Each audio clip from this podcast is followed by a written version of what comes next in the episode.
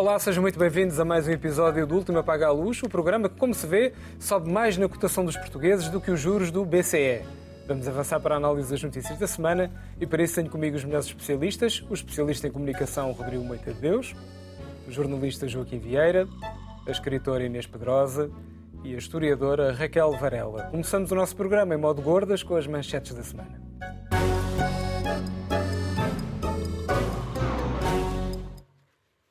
E começamos pelo Rodrigo, o nosso Marialva, que quer falar, claro, sobre masculinidades saudáveis. Rodrigo. Assim, até parece que é uma coisa suspeita, não é? Com muita autoridade que vou falar do, Observatório das Masculinidades, o que o nome é esse. Ah, até porque é de sempre saudar quando o Estado, apesar da sua dos seus parcos recursos eh, e da necessidade que temos de engenheiros, técnicos, canalizadores, eh, consegue de facto investir tempo e energia a criar, por exemplo, uma coisa chamada Observatório das Masculinidades, que é uma coisa que fazia falta, como toda a gente sabe, e pode ser bastante útil, não no sentido de observar, porque a intenção é ir um bocadinho mais longe, mapear um caminho para as masculinidades saudáveis, que era uma questão que me preocupava bastante. Ainda bem que alguém me vai mapear o caminho para as masculinidades saudáveis. O que, é que são masculinidades saudáveis? Não sei, eu tenho que perguntar também, mas, mas eu, eu, eu julgo que a empatia, o cuidado do outro, enfim, nós precisamos de facto isto é- mapear. É, isto é oficial? É do SES, é a Universidade de Coimbra, claro. Só podia ser, não é? E vai em linha com outros grandes estudos. Eu depois fui ver alguns dos outros estudos que têm feito lá no, no, no, no SES. Uh, o fascismo corporal sobre o corpo das mulheres, evidente. O pós-feminismo pós na Igreja do Reino de Deus, outro tema também que eu pessoalmente às vezes até acordo a pensar nisso. E sobretudo este que é das sexualidades maias contemporâneas. E Maias não é do Maia do Zé de Queiroz, é dos outros Maias, porque é na península do Yucatán e Chiapas. Que é um tema que a mim me apoquentava também, saber como é que estava a decorrer a sexualidade um, pós-colonialista na província do Yucatán, e ainda bem que o Estado português tem este interesse, esta energia, e quero daqui saudar os uh, dinamizadores da iniciativa. Vai ficar aqui a saudação. Raquel, uma notícia uh, sobre um dos assuntos do momento. Para a semana, não, não que eu subscreva estes, enfim, também está tudo misturado a sexualidade da masculinidade com os movimentos, é evidente que recebem estudantes estrangeiros e que e estudam... com grande interesse. E com grande Estou interesse. a dizer que só que misturar talhos com bugalhos, acho eu. Mas eu vou trazer também um... um... E podes ter razão nas coisas, não sei, não vi. Mas vou trazer também, vou fazer um das business school para a gente também se divertir para a semana e perceber Podem que fazer um duelo. perceber que ah, o mundo é vasto. Não, mundo é eu vasto. pós-feminismo na Igreja do Reino de Deus, eu acho que é. Eu, aliás, acho Não, incrível. não. As business school nem sequer têm nomes de filósofos, têm nomes de donos de supermercados nas, nas salas. É uma novidade. Em, em Oxford há a sala Sócrates, cá é a sala Pingo Doce. É uma, uma variante. Se o tema for gestão, pode ser que Passa publicidade. Se o tema for gestão, as duas coisas podem estar relacionadas, não sei. Não... Eu trouxe uma carta assinada por eh, 100 judeus alemães, judeus que se destacam na arte, eh, compositores, enfim, músicos, eh, eh, escritores, que escreveram uma carta magnífica, evidentemente condenando a violência sobre civis do Hamas, condenando o massacre em Gaza, mas eh, defendendo eh, abertamente a liberdade de expressão, porque na Alemanha estão proibidas, neste momento, até manifestações de jovens contra o racismo.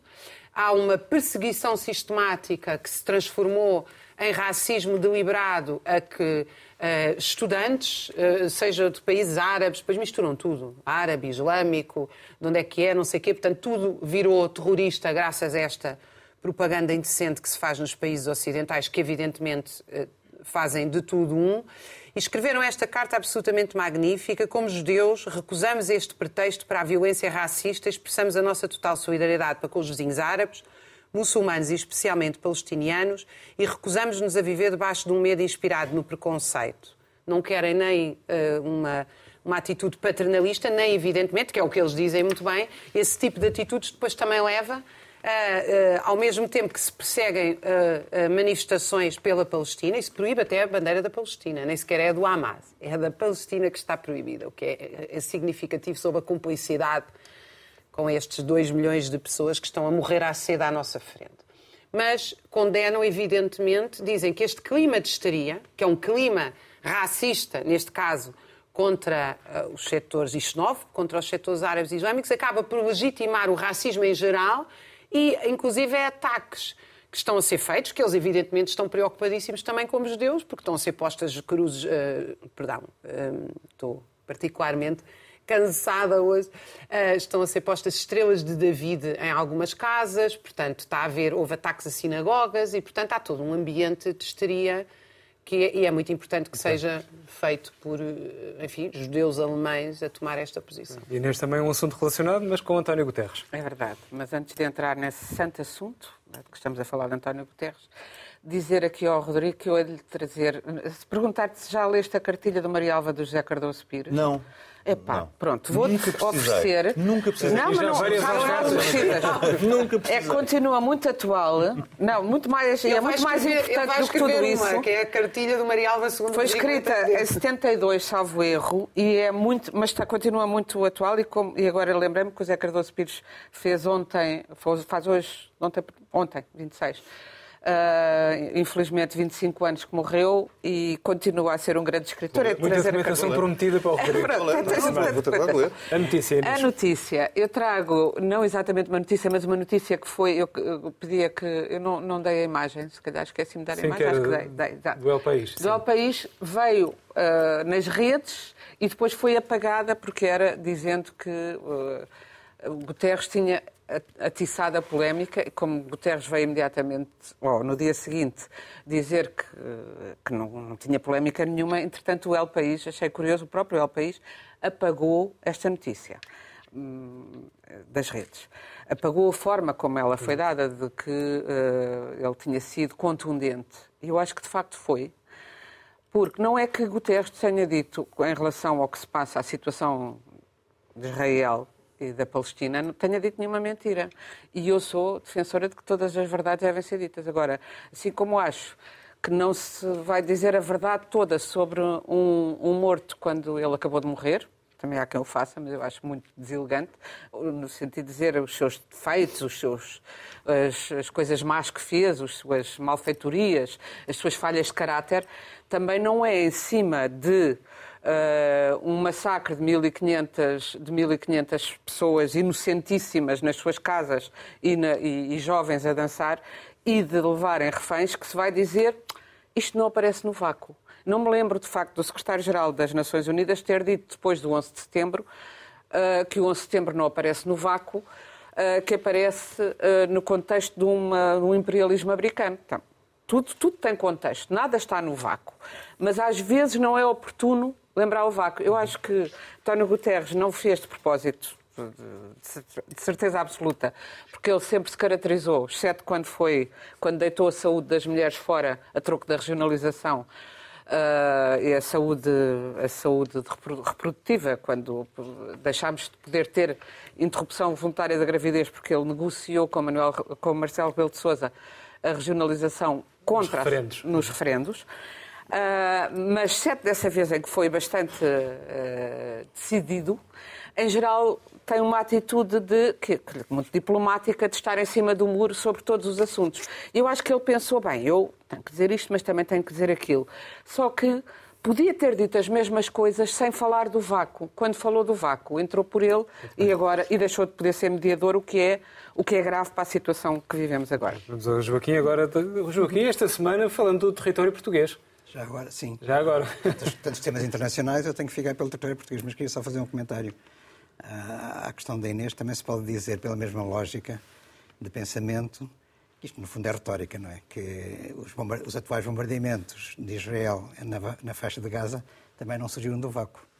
E, portanto, andamos aqui sempre em Claro, uma espécie de espiral vácuo, claro. em que cada chac- chacina é justificada pela chacina anterior da parte contrária. Não saímos desta, desta lógica. Claro. Bom, Bem, mas vocês não vou- continuam a ignorar não que são 2 discutir. milhões de pessoas sem água, assumidamente. Não, não quero discutir isto, lá agora para- não, não, Qualquer não, pessoa, não, qualquer não- pessoa que esteja a ser torturada temas. neste momento é uma pessoa. Vamos lá, Joaquim. Bom, a minha Notícia pois é, muito, muito interna eh, do, do Jornal de Notícias, que foi o único jornal que destacou isto e acho que merece a pena falar do assunto. O Tribunal aplica a amnistia papal a condutor com mais de 30 anos. O que é que acontece? Acontece que houve uma amnistia para jovens, aprovada, como sempre, tem que ser obrigatoriamente pela Assembleia da República. Mas o parece jovem até aos 40 ou 50. Bom, mas pronto, até aos Jovem 30. agricultor. pronto, vamos ver, até aos 30, é o que está na lei da amnistia.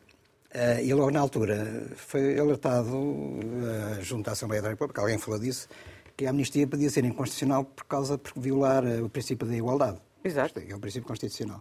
E, portanto, não pode haver uma coisa para uns que não é para outros. Uh, mesmo assim, não obstante estes avisos, uh, a Assembleia da República, os deputados decidiram avançar com a aprovação da amnistia e agora aparece, curiosamente, uma juíza de um tribunal de primeira, de primeira instância uh, a absolver um condutor por condução sob o efeito do álcool, dizem, apesar de ter 32 anos, estava abrangido pela amnistia, não interessava a idade. É claro que vai haver recurso do Ministério Público, vai para a relação, mas se isto chegar ao Supremo e o Supremo validar esta decisão da primeira instância, é surreal. É surreal. Eu pergunto o que é que os deputados estão ali a fazer, então eles não conhecem Exatamente. as leis. Os deputados são quem faz as leis neste país. Mas, mas me permites deviam... mas uma juíza ter coragem, Sim. coragem, não, não estou a justificar sequer, porque eu tenho dúvidas sobre aquilo que ela fez. Exatamente. Mas eu ter também, coragem, estou a dizer que uma lei inconstitucional, é, ui, também... É de enaltecer. Não sei se é de enaltecer, não, uh, pelo menos é perigoso. Mas uh, os juízes são independentes, são órgãos claro, de soberania. E têm que analisar a lei e seguir a lei. E, não são e a lei fundamental é a Constituição. Mas isto é uma consideração à mas A lei é fundamental é a Constituição. Mas ele faz uma consideração à lei. Pelo ela menos levanta a, a, questão que tem que ser agora refletida, não é? Junto das, das instâncias competentes. Uh, vamos ver até onde é, que, onde é que vai chegar. Também uma amnistia que era para os jovens, porque ainda há esperança para eles. No fundo, os que têm mais de 30 anos já não há esperança nenhuma, como sabemos. Vamos agora à massa crítica da semana.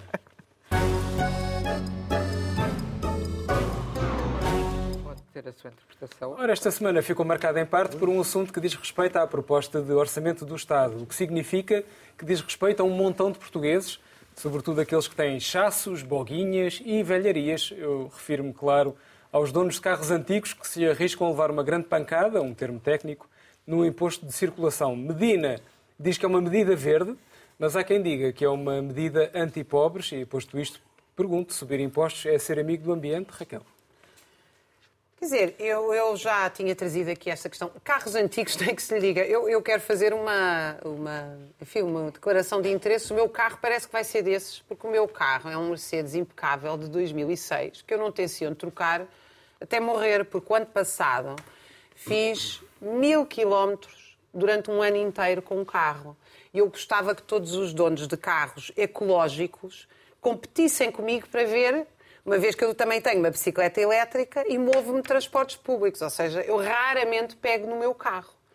Agora, eu tenho uma situação altamente privilegiada. Eu moro na linha de Cascais, tenho um comboio de 10 em 10 minutos à hora de ponta ou de 15 em 15 minutos para o Cacho Dré e a partir daí tenho uma pista de bicicleta que tenho que ir por uns sítios estranhos no meio da Baixa porque não se resolve esse problema e depois vou dar aulas na Avenida de Berna. Então a minha vida é paradisíaca. Se eu viver em Porto Salvo, uh, já nem digo o que é, no Monte Abrão ou noutro sítio qualquer, uh, eu vou ter uma caminhoneta de hora a hora, quando é, para chegar ao comboio, e depois de eu chegar ao comboio é que eu tenho que fazer esse caminho todo. Ou seja, a esmagadora maioria das pessoas não vive.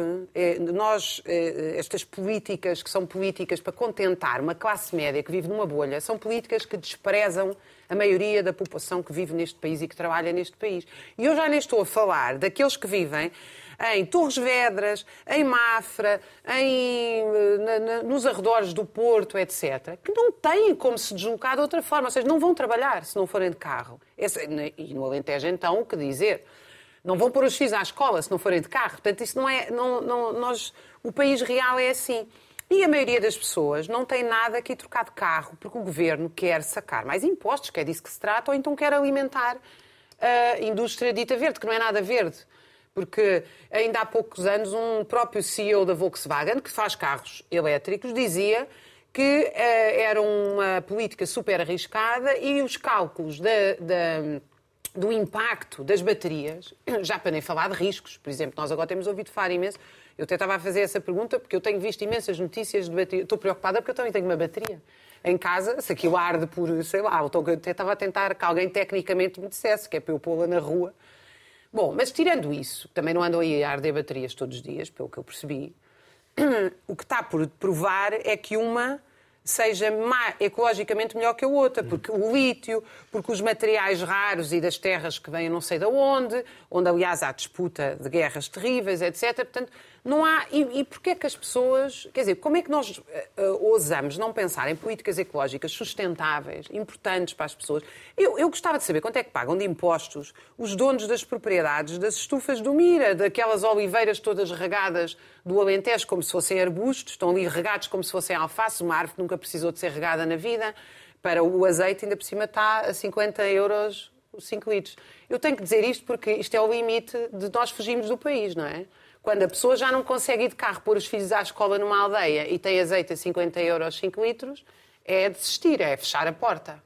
Então eu acho que é preciso Uh, o governo, e já nem para falar da carga fiscal que nós temos, a nossa carga fiscal é obscena. Nós não conseguimos ter uma escola de qualidade, um, um, serviço de saúde de qualidade, não conseguimos ter nada e cada vez pagamos mais impostos, ditos ecológicos. E a vida das pessoas? A vida das pessoas é. Nós uh, deixamos as pessoas viver miseravelmente, não comer proteína para ir pagar o carro, da, a, a renovação da, da, do lucro da Volkswagen, que é isso que significa a renovação da frota. Muito bem.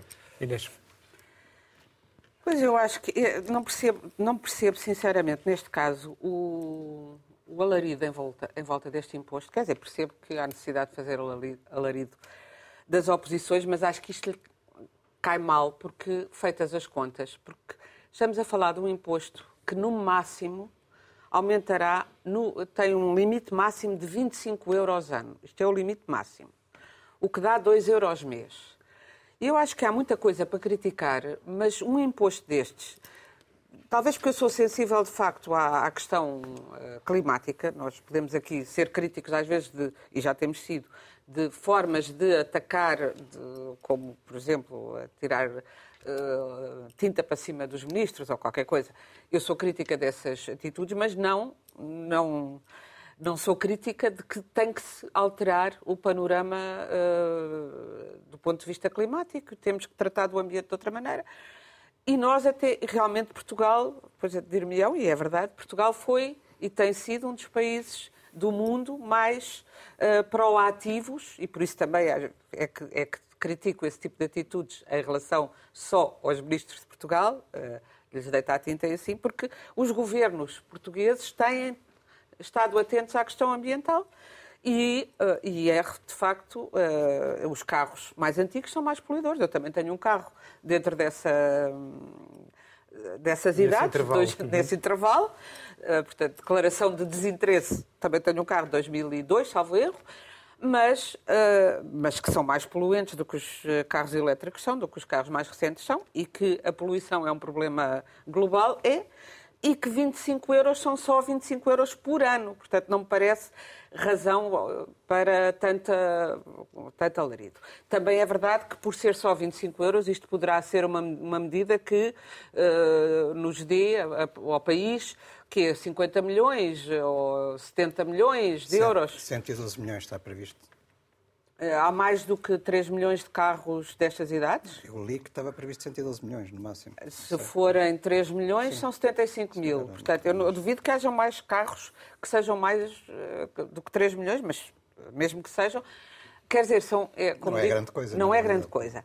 E acho que é uma descredibilização, uh, porque quando faz esse barulho todo e depois, por uma coisa que é tão pouco acho que se perde confiança na capacidade de, da oposição se opor ao, ao, governo, porque é uma coisa. E também essa coisa da carga fiscal, que tem sido, é um, é um dos mantras, por exemplo, da, da iniciativa liberal, uhum. que nós temos uma das mais elevadas cargas uh, fiscais do mundo, é falso. Nem da Europa. Temos as, estamos em média, na média europeia e até abaixo da média europeia. Portanto, a carga fiscal em Portugal não é muito maior. Dirão, ah, mas também os serviços não funcionam. Sim, mas os problemas com a saúde também existem, na, existem até eh, neste momento de forma mais grave noutros países como, eh, para não irmos mais longe, França ou Inglaterra.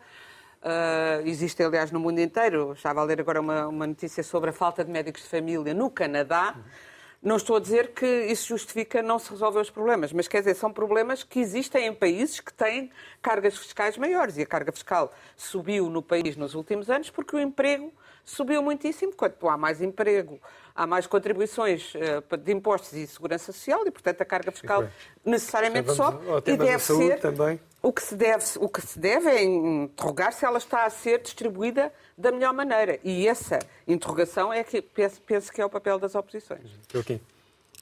Bom, isto é a aplicação do princípio polidor-pagador, que é uma coisa que se falava muito há muito tempo. Quem polui mais deve pagar mais, ou deve pagar por poluir. Mas agora, quando as medidas surgem no concreto, depois as pessoas tendem a esquecer isso. Uh, aliás, em teoria e em abstrato, todos nós somos muito a favor das medidas ecológicas, anti-transição climática, anti-subida das temperaturas, não sei o que, etc. Depois, quando toca no nosso quintal, todos ficamos chocados, porque não, mas esta não, mas esta é para. Esta vai atingir os pobres, ou vai-me atingir a mim, que também sou, uh, de alguma maneira. Uh, remediado.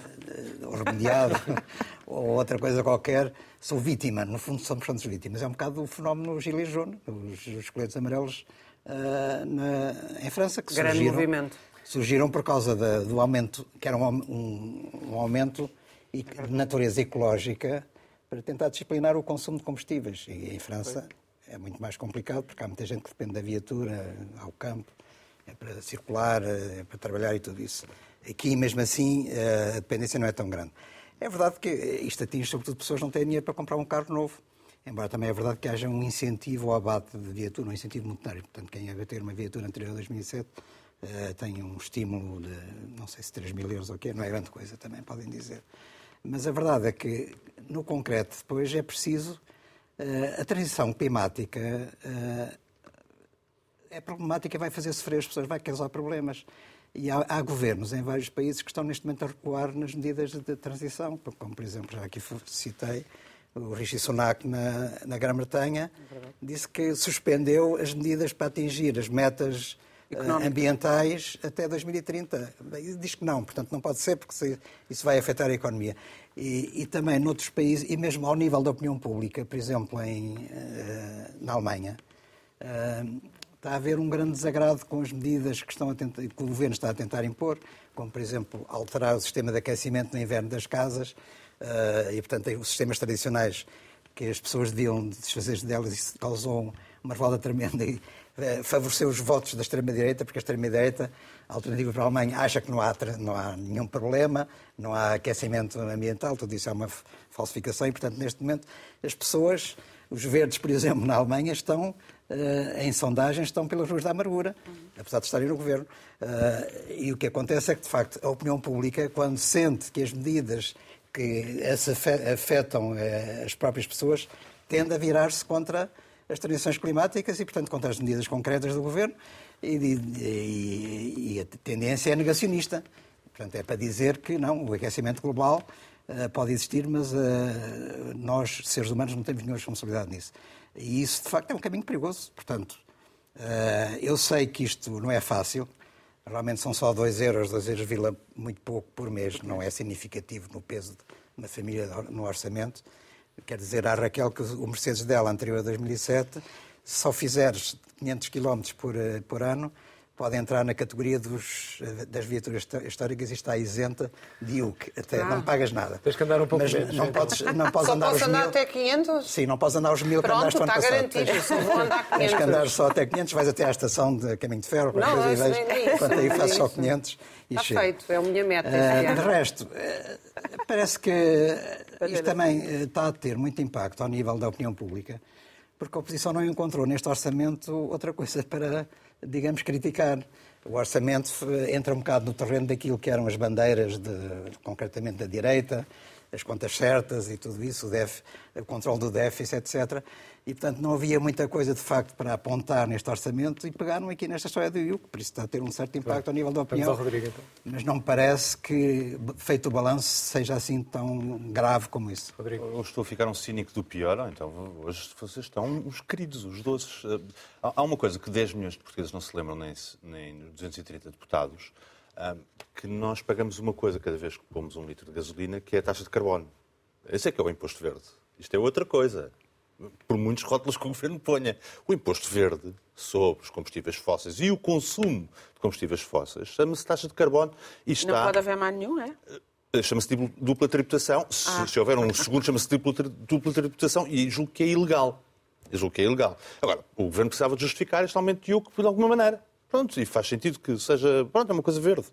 Agora, o imposto Porque verde. não é, sobre- não é verde? Não, não, não, verde Ah, não? Os, ca- os Não, carros não. não são menos poluentes, os, os Oh, modernos, do que os eh, antigos? eh, São. Sim, e, e, portanto, Pronto. aquilo que tu fazes é Mas para que é que basicamente. eh, eh. Para que é que o governo precisava de aplicar esta taxa? Eu já vou é explicar. imposto, é uma já, taxa. vou, já vou explicar. Pois que, que era exatamente aí que eu queria chegar. Bom, porque. por- Isto é uma coisa que não pesa muito sequer no orçamento. Vou, vou, vou, vou, vou tentar fazer uma, assim, uma análise mais ou menos isenta dentro do género. Vais dizer para- que é para compensar a perda do IRS. Perda não, não, são não, 1.500 não, não, não, não, milhões não, de euros não, por mês. Isto são à volta de 100 não, milhões. Não, não é? O, o, não.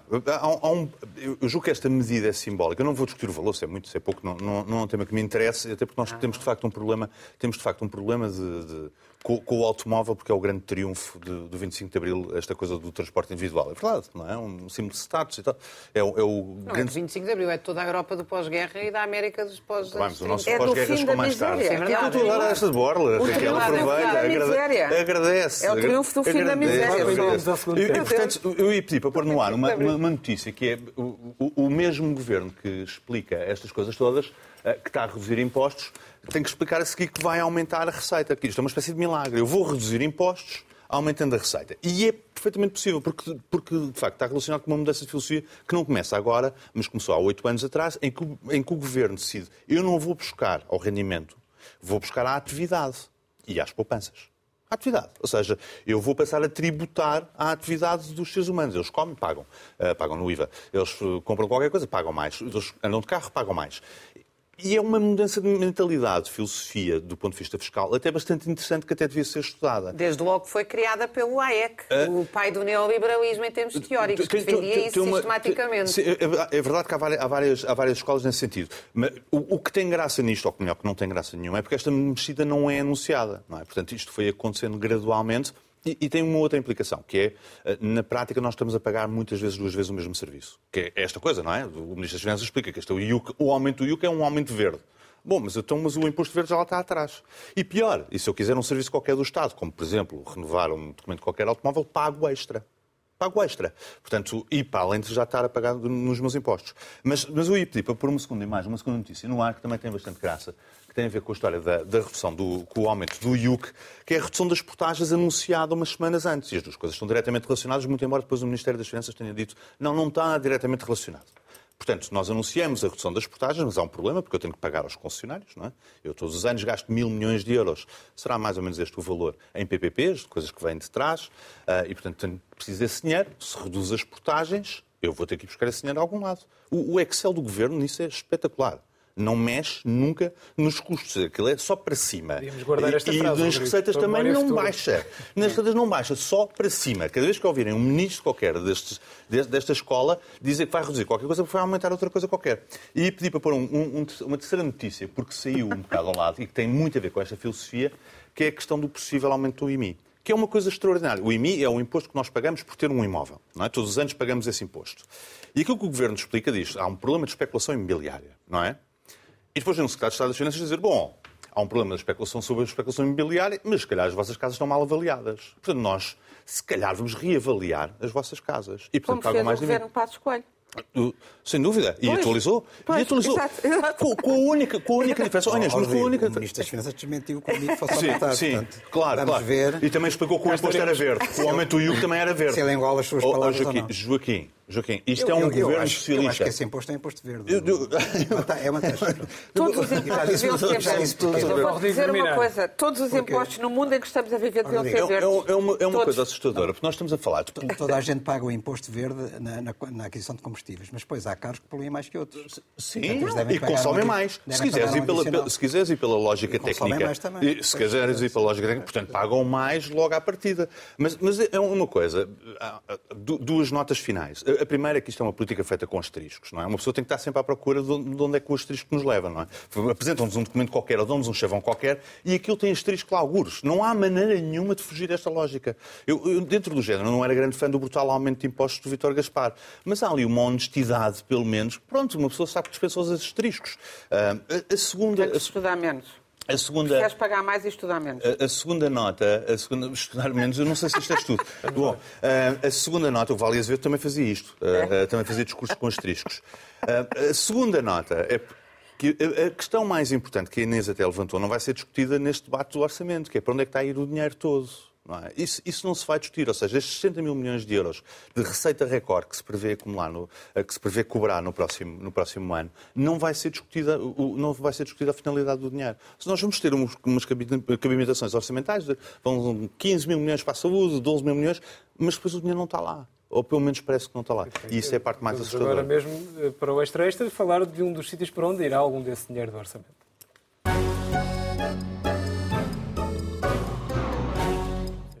O estado da saúde não tem andado famoso entre encerramentos de urgências, médicos de família que são uma quimera e médicos em geral às turras com o governo. Entretanto, o diretor do SNS, uma figura criada pelo Executivo, vai avisando que o próximo mês de novembro será o pior desde a criação do Serviço Nacional de Saúde. Assim mesmo, sem papas na língua. Fernando Araújo acha que os médicos devem lutar pelos seus direitos, mas de forma eticamente irrepreensível. Estou a citá-lo. Faz sentido esta previsão de catástrofe, Inês? Ah, faz sempre sentido prevenir em vez de remediar. Portanto, pode ser uma previsão um bocadinho alarmista, eu acho que é. E um bocadinho, até se quisermos usar uma palavra assim honesta, como, como- que é ao gosto do, do Rodrigo, chantagista, porque é, é- se quisermos entender as negociações com, como, em última análise, chantagens quando chegam a pontos limite. E, de facto, estamos a chegar a um ponto limite em que os médicos têm a faca e o queijo na mão porque nós dependemos deles para viver. E o, e o- o diretor do SNS sabe isso e também diz: vocês têm de ser éticos. Eu discordo dessa interpretação de que fazer greve é contra a ética. Mas agora pe- peço que passem uma imagem que eu, que eu pedi para. Isto é, o, o diretor, e aliás, meu amigo eh, Jorge Roque da Cunha, diretor do, do CIM, do Sindicato, Sindicato Independente dos Médicos, eh, que dizia em 2014, salvo erro, é 2014, a RTP, 2014, sim. que ah, não, a situação dos médicos era má, já era má, continu- no sentido salarial, não eram bem tratados, eh, das horas, etc., mas que era uma questão de diálogo e que era contra fazer-se greve. Portanto, eu sou contra a ética proposta agora pelo ah, diretor do SNS e contra a ética então proposta pelo ah, líder do Sindicato Independente dos Médicos, que, que era contra a greve, agora é a favor. E, portanto, isto acaba por ser uma politização partidária que não serve os interesses ah, do país, num caso e noutro. Eu, a greve tem de ser sempre um direito garantido, portanto, os médicos entendem que, têm, que devem ah, ter outras condições, e eu até concordo com eles, e, e- e fazem greve, e o governo, o Estado, representado pelo governo, tem de garantir que ninguém morre por falta de médicos e, portanto, tem que garantir os serviços mínimos, etc. E essas coisas não podem ser levadas ao ponto de catástrofe. Ah, dito isto, ah, embora eh, nós sejamos um país de, ainda de salários baixos, houve grandes subidas nos últimos anos, mas ainda de salários baixos, gen- generalizados, não se pode dizer eh, que os médicos estejam dentro dessa, deste nosso mundo, estejam, têm, têm de se acomodar ou então vão, imigram porque não há outra solução. Tem de haver outra solução, porque também somos um, um país onde facilmente assessorias públicas, não estou a falar de assessorias privadas, são pagas. Qualquer eh, assessor de comunicação acaba por ganhar muito mais do que o médico ao fim do mês. E, portanto, eu acho que somos um, um país, mais do que de salários baixos, e já temos falado disso aqui muitas vezes, mas de salários mal distribuídos. Eu acho que é sempre a questão da má distribuição. Profissões como médicos ou como professores têm de ser valorizadas porque são essenciais para o país. Todas as profissões, quer dizer, termos pão também é essencial, mas sobrevivermos é absolutamente essencial e, eh, e por isso temos que chegar a uma conclusão. Hoje houve uma reunião que não foi conclusiva, os, os dois sindicatos Uh, fizeram uma proposta ao, ao, Governo que vai fazer uma, uma contraproposta e esperemos que a situação se resolva. Claro que há uma remodelação em curso, também há um outro aspecto. As, as, as urgências estão sobrecarregadas e os médicos estão. também porque estão mal estruturadas. Portanto, além da má distribuição, há uma má estruturação do dos, dos serviços, Penso que foi muito útil criar-se o diretor do SNS, que é, aliás, um homem com grande experiência de direção hospitalar e, e, grande sucesso, porque é preciso que os recursos sejam aproveitados de outra maneira. Não se percebe porque é que temos sistematicamente urgências cheias de gente com pulseiras verdes, que deviam ser, e, e serão no futuro, isso foi também dito pelo mesmo uh, diretor do SNS, serão no futuro encaminhadas uh, pelo. Ninguém poderá chegar às, às urgências sem um telefonema prévio com o SNS e sem ser reencaminhado para, a sua, para o seu centro de saúde. Também era bom que deixasse de haver uh, falta de médicos de família como há. E porquê é que há essa falta? Porque os concursos abrem não são preenchidos. E há uma coisa que tem de ser dita, é, havia poucos, no tempo do, dos anteriores governantes, dizia-se muitas vezes, e foi dito uh, pela própria Ordem dos Médicos, que havia médicos a mais. Houve uma guerra contra o curso de medicina, Houve uma guerra contra o curso de medicina na Universidade Católica porque havia médicos a mais. Era a conversa, havia médicos a mais e havia professores a mais. Agora, de repente, há médicos a menos e professores a menos. Não se percebe. Eu acho que o PS devia morrer de vergonha de ter eh, feito esta proposta de que as pessoas não podem ir às urgências sem um algoritmo, porque quem tem dinheiro e seguros privados, que aliás vão ficar cada vez mais caros e de pior qualidade com a destruição do Serviço Nacional de Saúde, não vai ser atendido por um algoritmo, vai ser atendido por alguém. Uh, e, portanto, fechar as urgências é fechar uh, um direito inalienável que nós temos a ser visto por um médico e não com um telefonema e um algoritmo decidir se nós estamos doentes ou não e se nós temos que ser vistos ou não. As pessoas não têm acesso aos médicos e quando eu digo as pessoas, não é as pessoas. Quem tem seguros privados vai à urgência do privado, chega lá, já está duas, três, quatro, cinco horas à espera, porque esta já é a degradação do serviço privado, e a seguir, se a coisa for muito grave, é imediatamente despachado para o serviço de saúde, porque o plafond do privado diz que não paga. Eh, o AEC não inventou só o pai do neoliberalismo, teoricamente. Não inventou só os impostos indiretos ele inventou um oxímoro chamado industrialização dos serviços públicos, que é como é que nós vamos garantir que os serviços públicos dão lucro? Como é que nós fazemos isto? Destruindo a qualidade do trabalho dos médicos e destruindo e pondo em risco a nossa vida. É disto que se trata. O PS e o PSD e o CDS têm, estão há 30 anos a destruir o Serviço Nacional de Saúde e conseguiram. Porque hoje não há Serviço Nacional de Saúde. Está morto, está moribundo e com consequências também, evidentemente, para o privado, porque só só quem, quem seja muito ingênuo. Agora, em relação aos protestos, eu gostava de dizer o seguinte: politização partidária é aquilo que o PS está a fazer. E era bom que os, os, todos os interesses viessem a campo. Que é quais são os interesses entre os quadros do Partido Socialista e do PSD e de outros que andaram a fazer o mesmo e os setores privados, porque é, é, é preciso as pessoas começarem a declarar abertamente os seus interesses. Estão a defender o interesse público ou estão a defender o lucro de meia dúzia de empresas que dão pelo pomposo nome do hospital, porque na verdade são empresas. Porque isto não se vai resolver. Portanto, a politização existe. O que, o que é muito mau é quando é a politização do outro lado. Evidentemente que os sindicatos são dirigidos por políticas. Só um sindicato ingênuo é que acha que não tem política. Todos os sindicatos têm políticas. E umas têm políticas mais partidárias, menos partidárias. Eu, pessoalmente, acho que os sindicatos devem ser menos partidários, mas muito politizados. Acho muito saudável. Mas o que acontece é o seguinte: nós temos uma greve de médicos a ir para a frente. Que o PS queixa-se, que é o PC que está a fazer a greve de médicos. Mas sabe o que é que eu acho que está a acontecer? Não tenho a certeza, mas é o que eu acho que está a acontecer.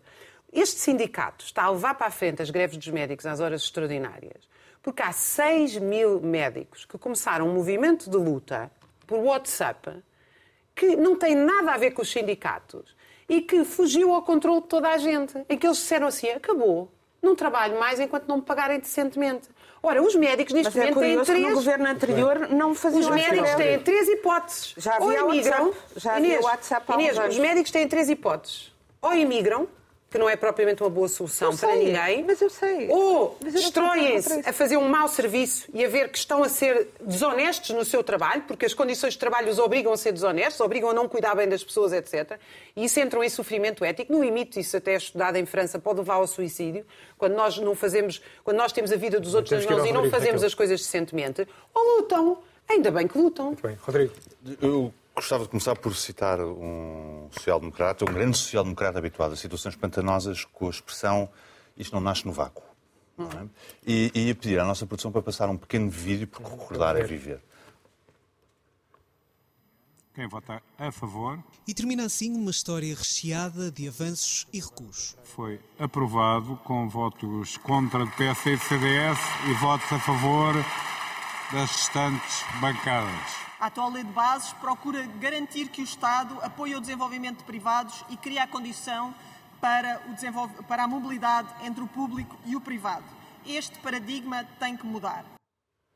Em 2019 nós estávamos a aprovar a nova lei de bases de saúde, que substituía a então em vigor, que era de 1993, e que não respondia às necessidades do Serviço Nacional de Saúde, portanto a culpa era do Cavaco, evidentemente, e, e foi aprovada com, com, os votos da, da esquerda toda para assegurar aos portugueses, e estou a ler, a melhor promoção e proteção da saúde, incluindo o acesso apropriado a cuidados de saúde e de qualidade. Isto é o, o statement oficial para haver uma nova lei de bases. Três anos mais tarde foi aprovado um novo Estatuto do SNS, não confundir com aquele que foi aprovado há duas semanas atrás, que é o novo Estatuto do SNS. É? E, portanto, nós andamos, uh, na prática, entre os elogios do melhor Serviço Nacional de Saúde, os livros sobre como salvar o Serviço Nacional de Saúde e outras declarações pomposas, há oito anos a falar sobre a sexualidade pós-contemporânea das maias. Literalmente. E os privados e os públicos. E toda a gente se esqueceu do mais básico, que é um hospital tem que ser gerido e dá jeito que seja bem gerido. É só isso. Muito bem. Joaquim. Uh, não me parece que seja só um problema de gestão, uh, que este também é, e o Serviço Nacional de Saúde tem mais dinheiro e, portanto, e de facto, é mais dinheiro gerido. do que nunca. Tem mais dinheiro do que nunca. Uh, simplesmente eu acho que ao setor privado, que é muito importante, está a canibalizar o setor público. Porque, de facto, o setor privado paga muito melhor aos médicos e, portanto, naturalmente, eles saem, não se interessam. É, é desencorajante trabalhar no, no, no setor público atualmente. E, portanto, eu acho que o Governo tem que encarar a hipótese, de facto, eh, considerar um aumento significativo dos médicos. Só assim é que vai acabar este problema. Eh, e faz todo sentido, porque tem que estar ao nível dos salários que são pagos no, no privado, porque há uma espécie de concorrência. Portanto, também eh, não se percebe porque é que o Governo devia ter antecipado esta situação. Porque esteve um ano, por exemplo, para aprovar o estatuto do, do tal, da tal organismo de direção do Serviço Nacional de Saúde e só agora é que aprovou, assim, à pressa. Porquê? Alguém explica porque é que isto esteve um ano pendurado, sem, sem nomearam um coordenador e depois não, não aprovaram o sistema que o integrava numa certa estrutura. Tudo isto é um bocado misterioso é um bocado estranho. Quer dizer, há uma inação terrível do governo que tinha um novo ministro da Saúde e esse ministro também anda a pisar ovos, não é? As coisas têm que acelerar. E, portanto, é natural que, eh, perante este estado, que existe este estado pré-catástrofe, que, que eu, eu, acho que impõe eh, aos médicos problemas complicados. Do ponto de vista ético, de facto, há o juramento de Hipócrates, não é? Os médicos têm que dar assistência, têm a obrigação ética de dar assistência aos doentes e, portanto, não sei que, em que medida é que uma greve dos médicos faz sentido. Há um o sócio número um do sindicato demitiu-se esta semana porque achava que os médicos têm uma obrigação perante os doentes e não podem, por isso simplesmente, cruzar os braços e deixar de os tratar. Agora, o que existe até, até este momento foi a tal greve, que não é uma greve, é a recusa de fazer mais horas extraordinárias do que aquelas que estão na lei. E, portanto, isso faria todo sentido. Uh, e perante estes sinais de, de, de, alerta, eu acho que uh, o Governo tem que dar corda aos, aos, sapatos neste momento. A bola está inteiramente do lado do Governo e é preciso, de facto, medidas concretas para sanar este problema. É uma nova lei de base da saúde. As de bases é papel, não é? Coisas escritas no papel, depois na prática Mas não têm. Realmente era melhor não, não termos tem SNS, que era o que o PSD queria, que votou contra a criação do SNS, não nos esqueçamos disso. Com, apresentando uma alternativa, mas isso não ah, interessa. Sim, não, eu não, acho que a alternativa de pagar a saúde. eu, eu acho que, Raquel, a história das urgências facto, há uma afluência às urgências que muitas vezes não se, não se justifica. Mas as pessoas não têm onde não, ir, Joaquim. Mas é preciso mas é criar as estruturas. Querem... É preciso criar as estruturas até ao mas nível é digital informático. E há uma coisa muito curiosa ainda a respeito é da, é da, da, da, concorrência do privado que eu li esta semana. Uma entrevista do, do presidente da, da Associação dos Administradores Hospitalares, assim, acho que é assim que se chama num Hospital do Porto, criar uma estrutura na base da informática para controlar e acompanhar a evolução dos doentes. Isso que era uma coisa impecável, que disciplinava imenso o trabalho nos hospitais e era muito avançado. E quando estava pronto a ser aplicado, o que aconteceu? Apareceram os privados, contrataram a equipa que estava a fazer esse projeto e eles saíram, deixaram tudo pendurado e foram para os hospitais privados. E, portanto, se continuarmos desta maneira, não vai, de facto, melhorar, as coisas não vão melhorar. Melhor fechar os privados. Melhor fechar os privados. Não, é expropriar os privados e inseri-los no Serviço Nacional de Saúde. Claro, Sem indenização. Como não? Sem indenização. Como Já não, pagámos Raquel? tudo. É, exatamente. Bom, isso vai ser um, um privilégio enorme para 10 milhões de portugueses. Ai, não tenhas dúvida, Sem foi dúvida. assim. Olha, foi assim que em 74 se foi construído o Serviço Nacional de Saúde, foi com a expropriação dos- das misericórdias privadas. Por acaso um país bem livre assim, os privados têm direito a existir. Fica aqui esta, esta Complementar, proposta mais radical da Raquel. Sabemos agora, neste momento em que estamos a gravar, que há uma invasão terrestre de Israel em Gaza. Portanto, é provável que não esteja a ver-nos à hora do costume, mas procure-nos na emissão. Nós iremos porfiar com certeza, mas a atualidade no Médio Oriente impôs-se. Agora, para terminar este episódio do Último Apaga a Luz, o famoso vídeo baita jornada.